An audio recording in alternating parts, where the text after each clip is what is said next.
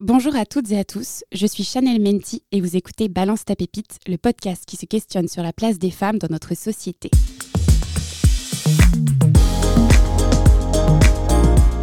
Dans ce quatrième épisode, vous retrouverez une nouvelle fois d'authentiques témoignages mêlés à l'expertise de Justine Okolotkov pour parler d'un sujet aussi tabou que passionnant, les règles. J'en profite pour remercier mes fidèles auditorices pour vos partages et votre confiance. Et si c'est ta première fois sur le podcast, fais comme chez toi et welcome on board. C'est parti pour le quatrième épisode de Balance ta pépite.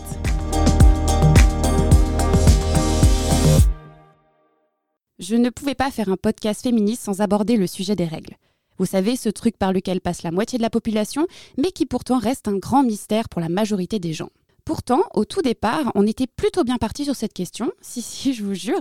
Il y a méga longtemps, certains hommes trouvaient ça tellement cool d'avoir ces règles qu'ils avaient même inventé des rituels pour faire couler du sang entre leurs jambes. Les menstruations étaient célébrées et étaient vues comme euh, un pouvoir badass. Ça a commencé à se compliquer à peu près au moment où les religions monothéistes ont pris de l'ampleur. Les femmes étaient écartées des rendez-vous religieux pendant leurs règles et étaient dorénavant vues comme impures. Ensuite, ça a été le concours de celui qui sortirait les plus grosses conneries. On a eu de très bons challengers, dont Aristote et Hippocrate, qui ont su briller dans leur prise de parole. L'un expliquait que les menstrues sont un sperme raté et l'autre que l'utérus était un animal enragé qui se déplace dans le corps des femmes et les rend zinzin. Voilà de quoi on part, de loin. Alors oui, on a fait beaucoup de chemin depuis, mais les règles restent toujours plus ou moins tabous. Et c'est ce qu'on va tenter de déconstruire aujourd'hui avec mon experte Justine Okolotkov. Depuis plus d'un an, elle travaille pour les règles alimentaires, la première asso qui lutte contre la précarité menstruelle.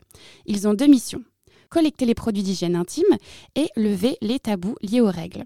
Depuis leur création en novembre 2015, ils ont déjà aidé plus de 286 000 personnes et organisé plus de 200 événements de sensibilisation. Justine travaille justement sur les actions de sensibilisation à destination des jeunes et du grand public. Bonjour Justine. Bonjour. Pour commencer un petit peu l'épisode, j'aimerais savoir pourquoi toi tu as décidé de, travailler dans une asso euh, féministe et peut-être comment ça s'est fait? Euh, alors déjà, je pense que pour répondre à cette question, il faut que je revienne un peu sur mon parcours.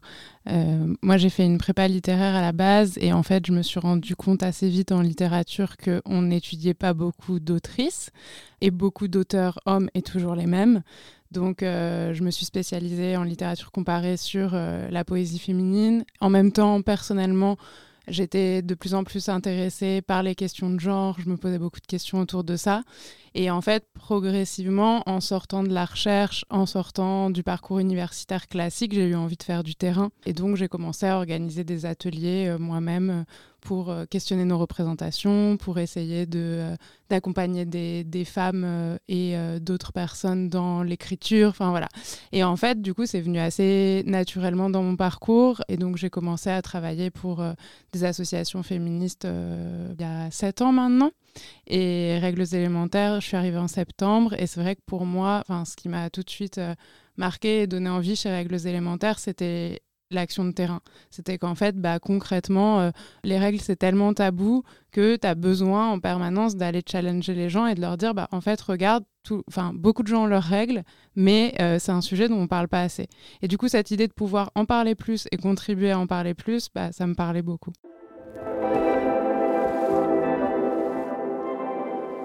Alors du coup, comme on s'était dit au téléphone, j'ai préparé quelques petits euh, vrais-faux donc je vais t'en dire quelques-unes et euh, tu pourras soit confirmer, euh, soit me dire que des... c'est pas vrai du tout. La première, c'est quand on a ces règles, on perd des litres de sang. Mmh, alors c'est faux. Euh, même si on a l'impression parfois de perdre des litres de sang parce que soit ça nous fait mal, parce que en fait ça va pouvoir, bah, par exemple quand on va aux toilettes, quand on va uriner, ça va pouvoir se mélanger à l'urine, donc ça va donner l'impression qu'il y en a plus. en réalité, on perd à peu près sur, euh, sur toute une période de règles l'équivalent d'un petit gel douche qu'on peut prendre dans l'avion. La deuxième, c'est quand on a ces règles, on ne peut pas faire monter une mayonnaise. Alors ça, c'est une, une drôle d'histoire. Euh, c'est complètement faux. Euh, alors c'est une drôle d'histoire à tel point que moi, j'ai déjà entendu des gens qui disaient je ne peux pas faire monter une mayonnaise. C'est-à-dire qui disaient, bah moi, il y a des trucs que je ne peux pas cuisiner quand j'ai mes règles. Et tu disais, ah ouais, quoi? Et elle répondait euh, une mayonnaise. Tu disais, ah ouais, t'as essayé? Non. D'accord. Bon, non, c'est vraiment une fausse croyance. Hein.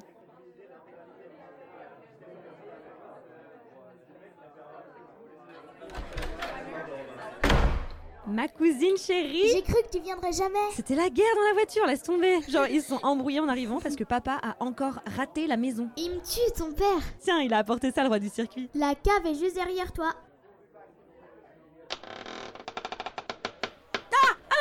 Partout. tu peux pas venir avec moi Non, désolé. Vas-y, t'es pas cool. T'as 50 plus et c'est moi qui dois te tenir la main pour aller à la cave. Mais t'es chelou. C'est toi qui m'agresse aussi. T'es sérieuse En vrai, bah. Je suis en zone rouge. Quoi Mes trucs de fille. Tes règles Chut, mais tais-toi et, et ça t'empêche d'aller à la cave avec moi Bah oui. Quoi Bah oui. Je vais lui ruiner sa cave. Mais tu vas rien faire du tout à ces bouteilles. hein. Les règles et le vin, ça n'a aucun rapport.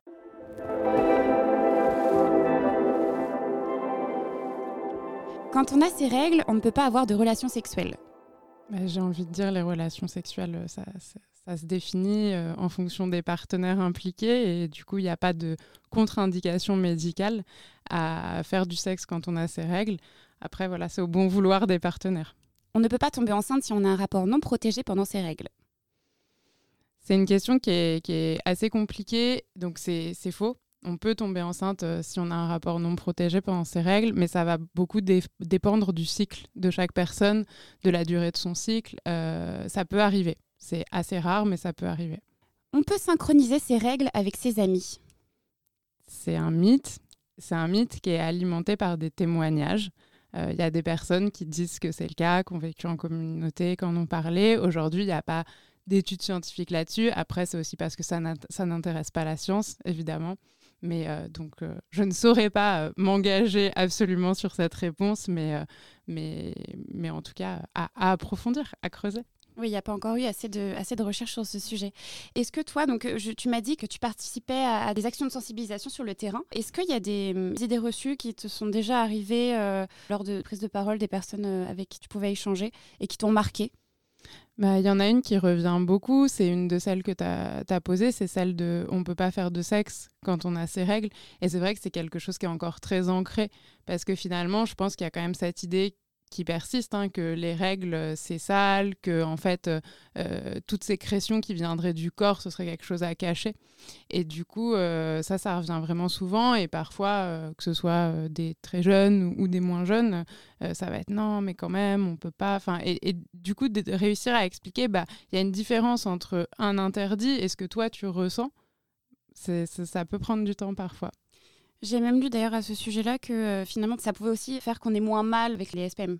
Tout à fait. Et il y a, enfin, il y a aussi plein de personnes qui témoignent justement en disant qu'elles vont avoir plus de désir sexuel pendant leurs règles et qu'en fait c'est plus agréable aussi euh, lié à la lubrification, lié à plein de choses. Enfin, effectivement, hein, il y a, en fait, il y a plein d'expériences différentes et c'est plus ça qui est à mettre en avant et dans tous les cas, surtout ne pas renforcer un interdit qui est déjà bien présent. euh, c'est important. Comme tu disais, c'est une question aussi de discussion dans la relation. Il y en a une autre que j'avais trouvée intéressante. Porter une protection périodique interne plus de 6 heures peut provoquer un syndrome dit du choc toxique. Ouais, alors effectivement, euh, nous, on déconseille de porter des protections internes plus de 4 heures, en fait. Pour être sûr qu'il y ait, pour qu'il n'y ait pas de risque, euh, on dit c'est 4 heures maximum. Donc, protection interne, c'est tampon et cup.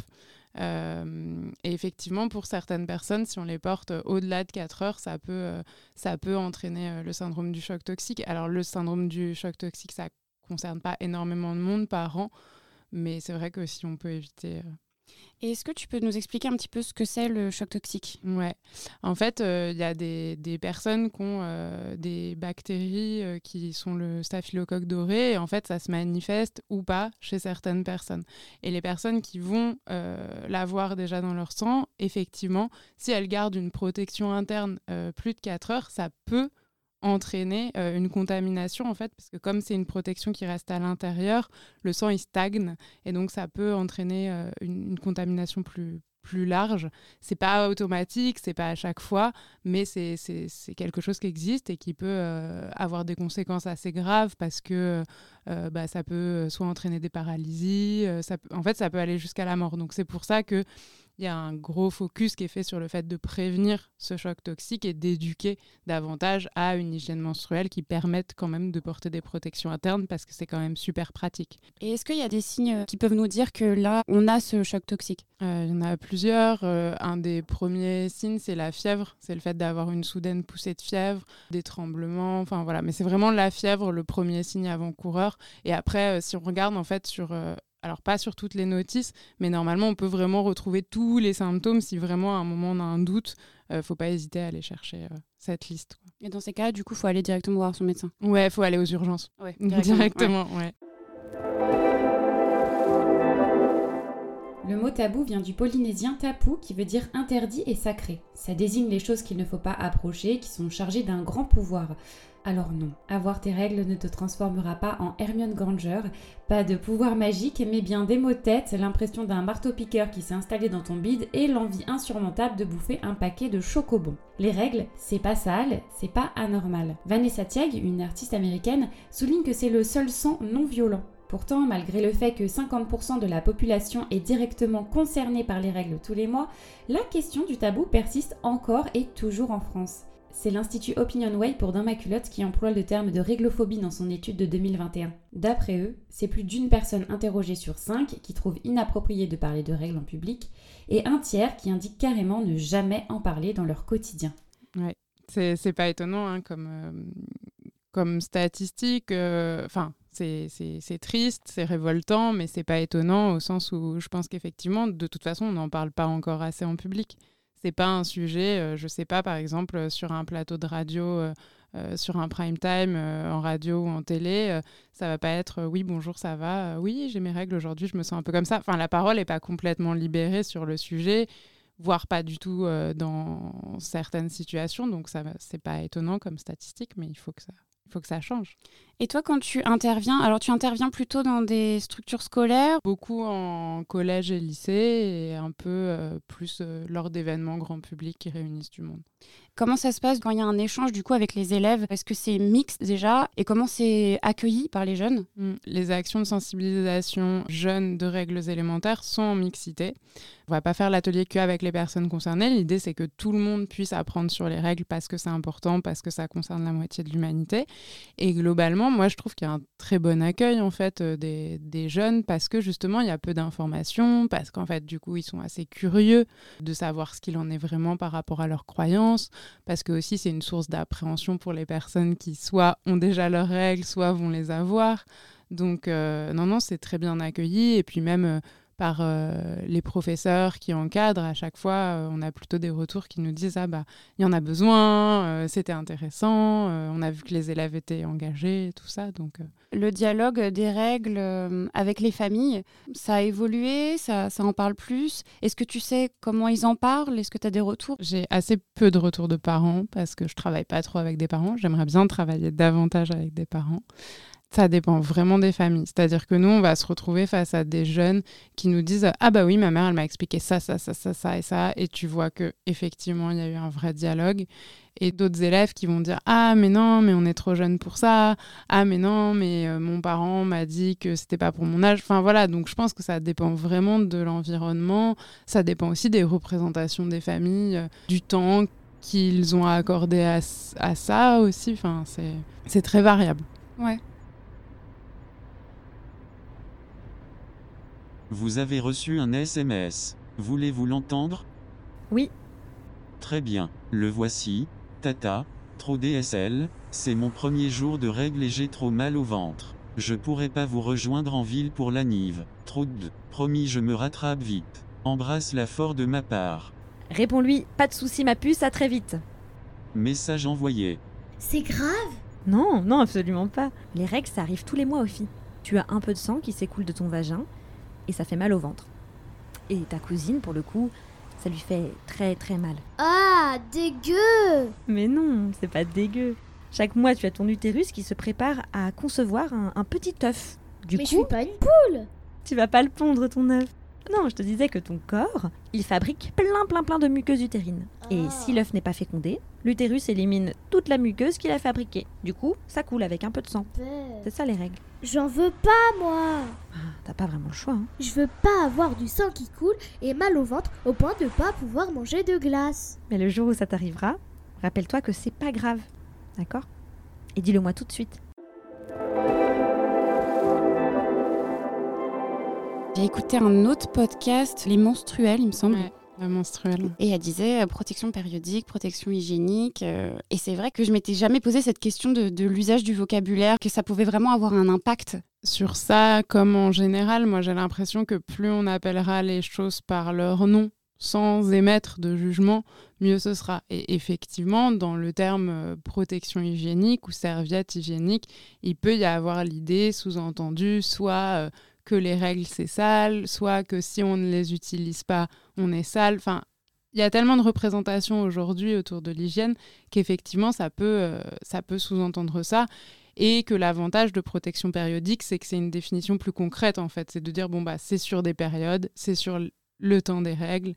Et du coup, effectivement, je pense que, enfin, je trouve que protection périodique, c'est un vocabulaire qui est plus global, plus inclusif, inclusif, et, ouais. euh, et, et peut-être euh, plus aisé finalement, plus descriptif, donc euh, mieux à utiliser pour ma part. Mais voilà, historiquement, protection hygiénique, comme tu disais, on dit serviette hygiénique. Dire serviette hygiénique, ça peut aussi faire que tout le monde nous comprend parce que euh, c'est le vocabulaire qui est largement utilisé. Donc c'est aussi une question de dosage et une question de, je pense, d'écouter le mot que la personne en face va dire pour pouvoir le reprendre aussi ou le reprendre pour le redéfinir derrière. Ça peut être aussi un début de sensibilisation et de réponse, euh, de changer un peu ces vocabulaires. J'avais reçu aussi euh, pour euh, l'épisode sur l'IVG et Louise Galili qui parlait aussi de, de ce vocabulaire pour l'avortement ou l'IVG. Et c'est vrai que je m'étais jamais aussi posé la question comme quoi le vocabulaire pouvait avoir un réel impact Mm, mm. finalement sur les problématiques parce que bon elle pour le coup elle, elle expliquait qu'il y avait quelque chose de féministe et d'engagé à utiliser euh, le terme IVG ou avortement. Oui, complètement. Et je pense que justement, enfin, autour des règles, il y a beaucoup de questions de choix de mots. Euh, parce que bah, déjà dans le monde, il y a 5000 expressions pour qualifier les règles qui ne sont surtout pas les règles. euh, que en fait, euh, si tu regardes dans la publicité, bah, la première pub qui dit le mot règle, c'est il y a 30 ans, pas avant, alors qu'il a existé des pubs avant. Enfin, en fait, si on dit le mot règle, euh, c'est tellement associé, c'est tellement connoté euh, dans l'esprit de beaucoup de gens que c'est très vite une source de honte ou de gêne. Donc, utiliser un autre mot, ça veut dire qu'on va pouvoir un petit peu euh, le tourner en dérision. Si on dit, par exemple, euh, je sais pas, on peut entendre quand on est dans, une, dans les collèges, ah, je suis en zone rouge, ha ha ha. Enfin voilà, il y a un peu cette idée en fait de, de pouvoir tourner les choses en dérision, donc de pouvoir mieux se les approprier. Alors que dire frontalement j'ai mes règles, peut-être tu as peur de la réaction, peut-être tu as peur d'être jugé. Et je pense que dès qu'il s'agit aussi de questions euh, euh, liées au sexe, à l'anatomie, euh, bah, on utilise toujours d'autres mots. Donc effectivement, pouvoir trouver les mots justes, même si ça prend du temps parce qu'il faut redéfinir, c'est aussi un enjeu de, de briser les tabous. Une chose est sûre, les règles, eh bah, ça coûte cher. Et pour une fois, je ne pourrais pas vraiment appuyer mes arguments sur des chiffres parce qu'il n'existe pas d'études officielles sur le sujet. En 2019, le journal Le Monde a tout de même tenté d'établir une estimation. D'après eux, si on prend en considération l'achat d'antidouleurs, la visite annuelle chez la gynéco, l'achat de protection périodique et euh, les dépenses au rayon sous-vêtements, on serait autour de 100 à 150 euros par an, soit 10 euros pour chaque période de règles. Bon, après, franchement, je pense que c'est vraiment une fourchette basse parce que ça dépend du flux, ça dépend de l'intensité des SPM. L'ISPM, c'est le syndrome prémenstruel, du prix de la consultation chez la gynéco, etc.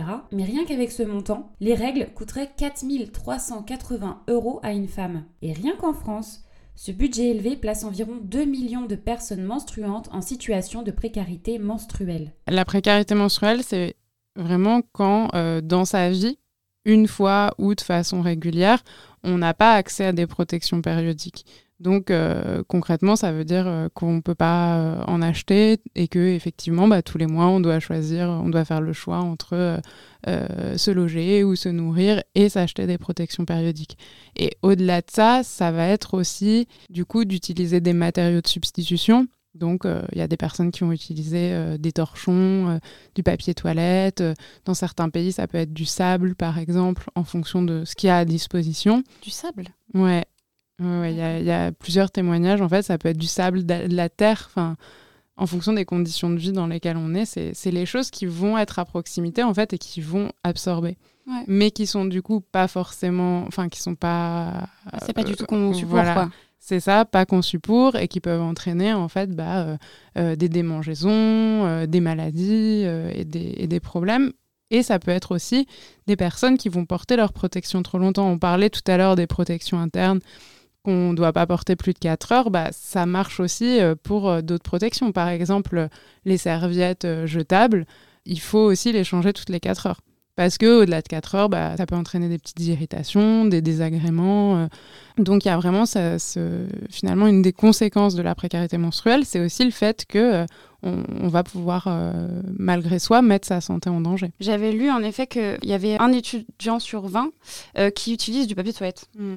Donc euh, finalement, c'est quelque chose d'assez euh, d'assez courant. Alors c'est vrai que moi, dans ma tête, ça peut être par exemple, ah mince, euh, j'ai pas ma serviette ou j'ai pas mon tampon. Bon bah je fais ça pour finir la journée. Oui, il y en a pour qui c'est le quotidien en fait, effectivement. Et, ce qui est important de souligner aussi, je trouve, c'est que tout ça aussi, comme c'est pas accompagné, comme on n'ose pas en parler, bah, pour la plupart des personnes qui le font, ça peut aussi générer un sentiment en fait de d'humiliation, de, mal-être, parce que bah, en fait, t'as pas le choix, mais en même temps, t'as pas vraiment d'interlocuteur à qui en parlait, t'as pas vraiment accès à des protections. Enfin, aujourd'hui, ça a changé parce qu'il y a des distributeurs, euh, il est censé avoir des distributeurs euh, en milieu universitaire. Mais euh, voilà, est-ce que enfin, les étudiants, les étudiantes vont y avoir accès dans le cadre de la fac, mais chez elles et chez eux, est-ce qu'elles ont accès Enfin voilà. Oui, a pas forcément faire un stock le vendredi pour passer le week-end, quoi. Voilà. Et vous avez noté un progrès par rapport à cette problématique ou justement pour le coup pas encore assez euh, il y a un progrès au sens où de plus en plus de personnes ont entendu parler de précarité menstruelle et savent ce que c'est aujourd'hui. Euh, clairement, bah, euh, la mise à disposition de protection périodique, par exemple dans certains collèges ou lycées, ça vient euh, répondre à un manque. Après, aujourd'hui, il y a d'autres questions qui se posent. C'est euh, la question de la logistique autour de ça. C'est est-ce que quand un distributeur est vide, il est automatiquement rempli? C'est euh, l'accompagnement des personnes qui vont le remplir. Enfin, voilà, c'est l'information qu'il y a autour. Parce qu'on met un distributeur, ok, c'est super, ça permet de donner plus d'accès. Mais, bah, par exemple, dans un collège, euh, qu'est-ce qu'on va dire autour de ce distributeur? Comment est-ce qu'on va faire une action aussi pour bien montrer que c'est une nécessité? Parce qu'en fait, si les jeunes n'ont pas été sensibilisés aux règles et à la précarité menstruelle, ils peuvent juste se dire Ah, qu'est-ce que c'est encore que ce machin mhm? Et on les comprend. Donc l'idée, c'est aussi de pouvoir accompagner et de se dire Au-delà de la mise à disposition, il faut une éducation euh, menstruelle et euh, que ce soit bah, pour les plus jeunes comme pour toutes les personnes qui en ont besoin finalement, et que ça puisse être accessible largement et diffusé. Est-ce que tu sais euh, qui. Euh, c'est quoi C'est une société qui s'occupe de ces distributeurs C'est des associations? C'est plusieurs sociétés. C'est des appels à projets en général, et du coup, c'est plusieurs sociétés qui répondent aux appels à projets. D'accord, ok. Et ensuite, c'est eux aussi qui sont censés euh, refournir les, protections Je crois que c'est plus compliqué que ça, et que ça dépend un peu de chaque territoire. que parfois, c'est. En fait, je crois que dans un établissement, ça va être des personnes référentes dans l'établissement. Mais D'accord, ok. J'ai pas toutes les infos. en tout cas, c'est une organisation qui semble assez complexe. Oui. Il n'y a pas encore de référents règles partout. De, Ouais. L'année dernière avec le Covid, le Covid existe toujours, mais sur les plateaux de tournage, parce que je suis aussi comédienne, il y a eu euh, tout de suite euh, un référent Covid, comme quoi euh, ça peut aussi aller, aller très vite. En fait, en santé publique, j'ai l'impression que, enfin, comme tu dis, avec le Covid, tout est allé plus, tout est allé très vite. Euh, mais en fait, si on regarde un peu même euh, les, politiques de santé publique à travers, euh, les âges, à travers l'histoire, on se rend bien compte qu'effectivement, bah, souvent, en fait, il n'y a pas les moyens. Les moyens ne sont pas mis pour mettre le sujet au centre de la table et dire, bon, bah, maintenant, on agit et on règle ce problème. Donc ça prend un peu plus de temps et des étapes très expérimentales au passage. En 2015, il y a le collectif Georgette Sand qui a apporté à l'Assemblée nationale un texte au sujet du coût élevé des protections périodiques. Et je m'en rappelle en fait, parce que c'était il n'y a pas si longtemps que ça finalement, que avant les, produits euh, périodiques étaient taxés à 20% comme les produits de luxe.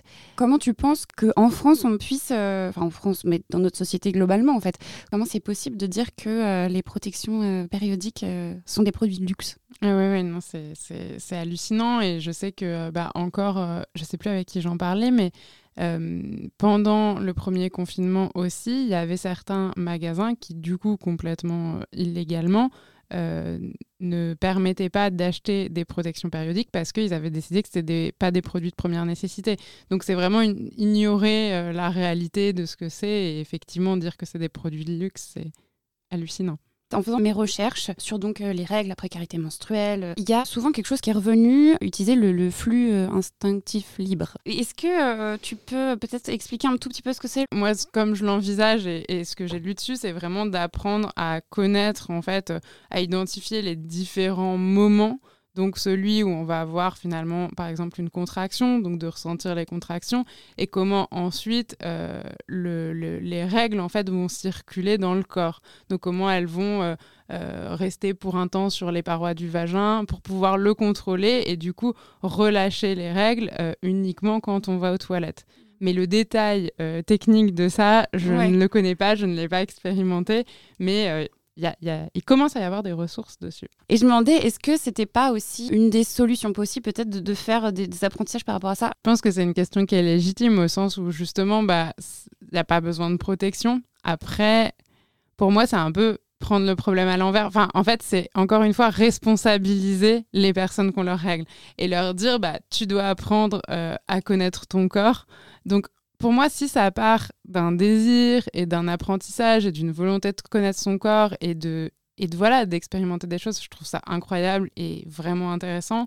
Mais je pense que en fait, il faut que toutes les personnes aient le choix de toutes les protections ou non protections euh, d'abord. Avant de pouvoir se dire bon bah ok euh, faisons euh, de l'éducation du périnée à tout le monde enfin ce serait super. Mais il y a d'autres étapes avant. Euh. Ça demande peut-être euh, plus de temps. Peut-être que les personnes qui sont aussi en, précarité, euh, ça tombe aussi peut-être sur des catégories de gens qui n'ont peut-être pas forcément le temps de prendre le temps sur, sur mm. ces problématiques, je sais pas. Ouais, bah, je vois, alors pas sur le, le, flux libre instinctif, mais sur par exemple la cup. En fait, la cup, pour plein de gens, il faut pouvoir la tester pour pouvoir s'y habituer un peu.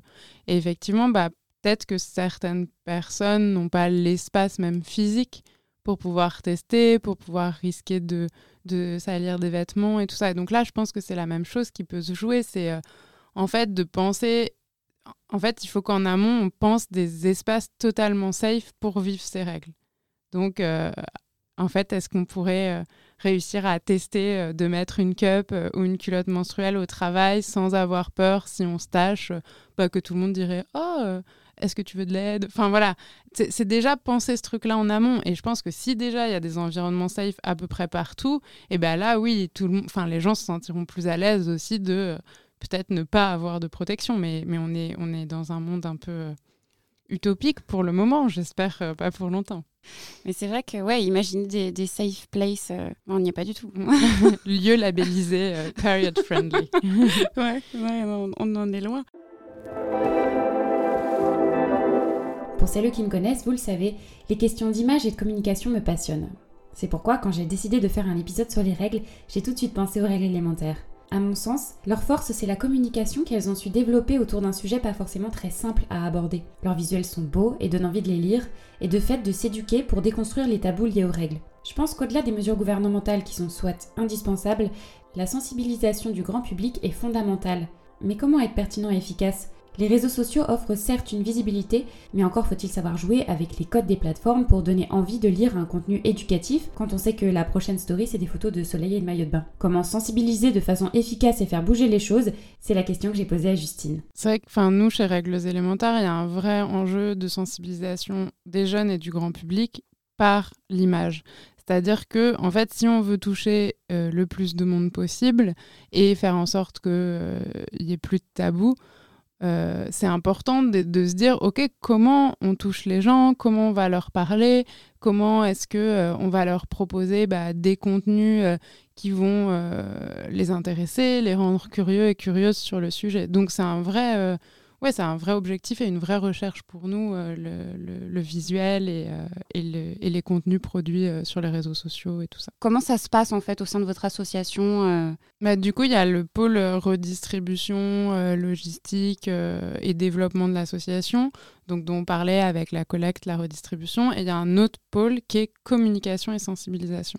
Donc en fait, on travaille ensemble en permanence, c'est-à-dire que euh, moi, par exemple, euh, je vais aussi bien travailler sur les contenus réseaux sociaux que sur les ateliers. Et l'idée, c'est de faire des ponts. C'est toujours de se dire, OK, bah, là, j'ai des jeunes en face de moi qui me posent des questions. Ça veut dire que ces questions-là, elles intéressent en fait tous les jeunes qui sont sur les réseaux sociaux, mais qui ne sont pas dans ma salle de classe. Donc, comment je vais le traduire? Comment je vais le partager? Euh, et, du coup, on est une, petite équipe, mais euh, c'est pas mal de brainstorming, pas mal de réflexion, d'essayer de se mettre à la place d'eux. Euh, et, donc, non, non, communication et sensibilisation, c'est vraiment deux, deux pôles joints. On travaille vraiment ensemble. Et ça t'est arrivé du coup d'avoir des questions auxquelles tu n'avais jamais pensé, puis on te l'a posé, et tu fais Ah tiens, ça peut être intéressant. Tu as, une anecdote, un, souvenir en tête par rapport à ça? Ouais, il faut que je me creuse un peu la tête. Euh, mais il y en a, c'est sûr. Euh, bah, par moment, ça va être euh, sur des choses qui vont être liées, par exemple, aux relations sexuelles ou à la reproduction. on a déjà eu des questions, par exemple, bah, est-ce que, est-ce que si on a ces règles, ça veut dire que juste après, on va tomber enceinte? Parce qu'en fait, il y a un peu cette idée, bah, on va discuter avec les élèves et dire Ah, bah, ça marque quoi, les règles? Euh, bah, Ça veut dire qu'on est pubère, ça veut dire quoi être pubère, etc., etc. Et donc, parfois, il peut y avoir d'un coup des angoisses qui sont réveillées et certains jeunes qui vont dire Ah, bah oui, mais du coup, j'ai mes règles, ça veut dire que je vais être enceinte. Ah, bah, non, en fait, il on tombe pas enceinte comme ça. Et donc, parfois, on a des questions qui révèlent finalement qu'il n'y a pas assez de d'éducation à la vie affective et sexuelle euh, en classe, en amont.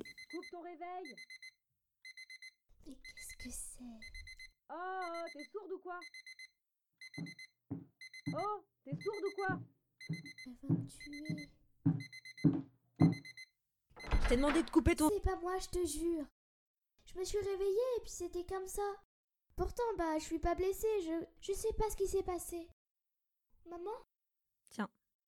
5 euros? Pourquoi tu me tends un billet de 5 euros? Ce matin, t'es devenue une femme. Prends les 5 euros, va te laver et rejoins-moi dans la voiture.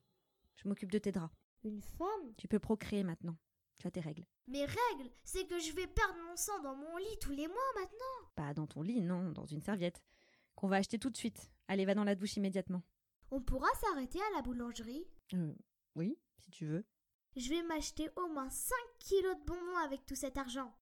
Merci, maman C'est trop cool de devenir une femme, en fait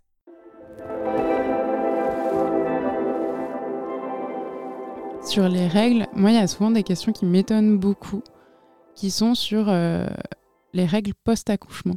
C'est-à-dire qu'il y a des personnes euh, du coup de 12 ans ou 13 ans qui vont demander euh, mais madame ah, quand on a une fois qu'on a accouché donc qui comprennent que quand on est enceinte on n'a pas de règles mais qui vont dire ouais mais quand on a accouché est-ce que on peut avoir des règles plus longtemps après? Enfin combien de temps elles durent après l'accouchement Comme ça, ça avait été mis en pause. Ouais, c'est ça. Et du coup, je me dis toujours, est-ce que c'est parce que c'est des personnes euh, qui viennent d'avoir un petit frère ou une petite sœur, par exemple, enfin, et, du coup, qui ont assisté au retour de règles de leurs parents? Enfin, je sais pas. C'est un truc assez bizarre, en fait, de se dire, ah, il y a des questions très spécifiques comme ça qui remontent et on ne sait pas d'où elles viennent. Et est-ce que euh, votre association ou est-ce que tu connais des associations actives auprès des instances euh, publiques euh, à justement essayer de faire accélérer les choses? Ouais, nous, il y a une part de notre travail de sensibilisation, c'est du plaidoyer.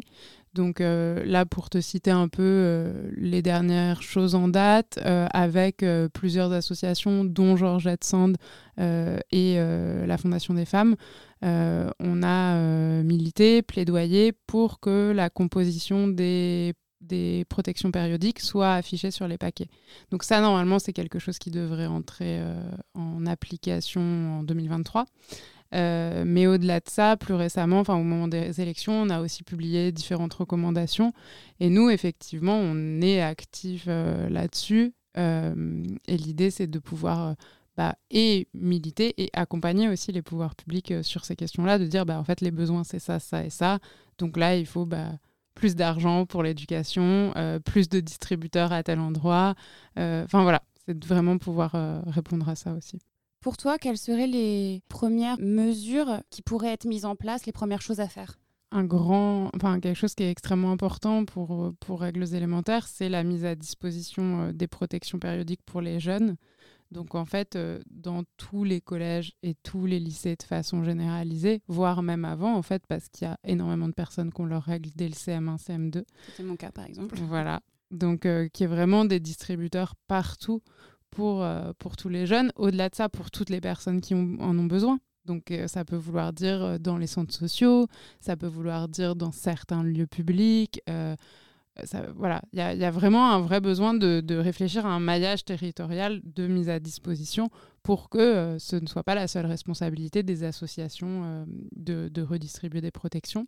Après, sur la question de, la composition euh, des protections périodiques, il y a aussi un vrai enjeu parce que bah, aujourd'hui, il n'y a rien qui est rendu obligatoire. Donc, c'est au moins de pouvoir mettre, certes, euh, les produits, mais aussi de mettre en avant ceux qui sont potentiellement dangereux.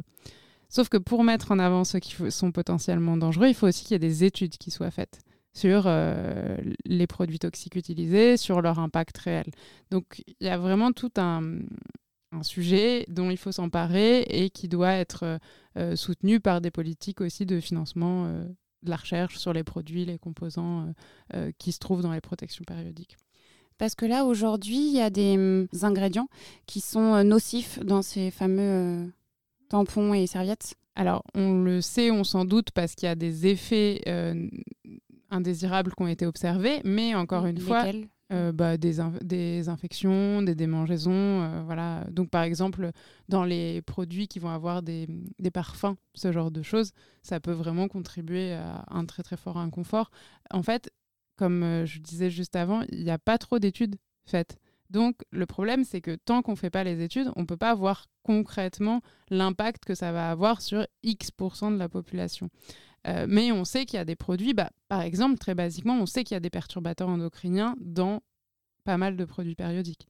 Donc voilà, c'est un peu se dire, bon, bah, combien il y en a, quelle influence ça, a sur nous. Donc de mener ces, enquêtes à bien et ensuite de pouvoir les mettre en, avant, sachant qu'aujourd'hui, pour te donner une idée, les protections périodiques, elles sont moins réglementées que euh, les sparadraps ou euh, les cotons. Donc, euh, parce que ça ne répond pas, ça répond uniquement à la réglementation du papier, en fait. D'accord. Ça répond au papier. Ouais. C'est d'accord. C'est pas dans cette catégorie-là que je l'aurais, placé. Voilà. Mais ça répond même pas. Voilà, ça répond même pas à la catégorie des euh, produits médicaux. Et en fait, par exemple, l'esparadras, c'est dans la catégorie produits médicaux. Est-ce que tu sais pourquoi ça ou, c'est complètement random Ça a été mis là parce que parce qu'on ne s'est pas posé la question de la réglementation de ces produits avant, euh, avant récemment. C'est fou, parce que mm. c'est quelque chose qu'on utilise quand même depuis longtemps. Ça ne vient pas de sortir, euh, les protections périodiques. Euh. Il, y a une question qui m'était venue en même temps, mais j'ai été, été tellement étonnée par cette histoire de papier que j'en ai oublié ma question. Ah bah non, j'ai oublié ce que je voulais dire.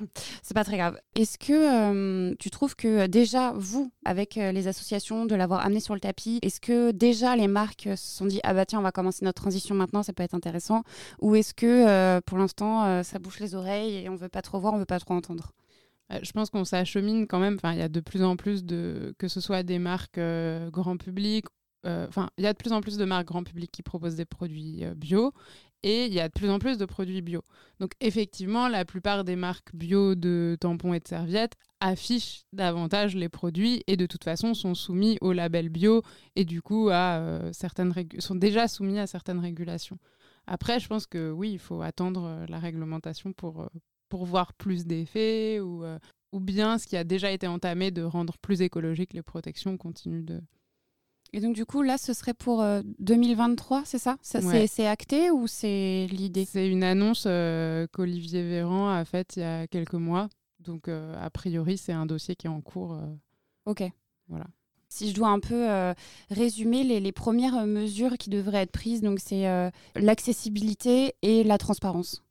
Ouais, c'est ça. Et il y aurait d'autres choses euh, qui pour toi sont nécessaires dans l'urgence ou, euh, ou déjà, s'il y a ces deux choses-là, c'est déjà des bonnes bases sur lesquelles on pourra construire derrière. euh, C'est des bonnes bases. Après, je pense que tout ça, vraiment, ça doit s'accompagner d'éducation, d'éducation, d'éducation et du coup de, généraliser l'accès à des cours euh, d'éducation menstruelle, de pouvoir se dire, bon, bah voilà, par, par année, à partir du CM1, on a...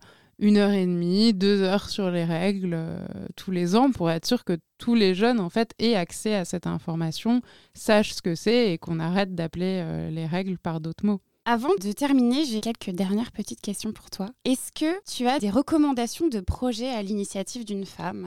Alors euh, moi je suis vraiment très fan et admirative du travail d'Amandine Gay. Et euh, du coup, plus récemment, son travail euh, autour euh, enfin, du mois des adoptés et, son livre aussi sur l'adoption, qui met en avant du coup bah, tous les enjeux autour de l'adoption dont on ne parle pas, la classe, la race, la sexualité, la reproduction médicalement assistée. Enfin, je trouve vraiment que son travail est incroyable et précieux parce qu'il n'y a pas beaucoup d'informations là-dessus.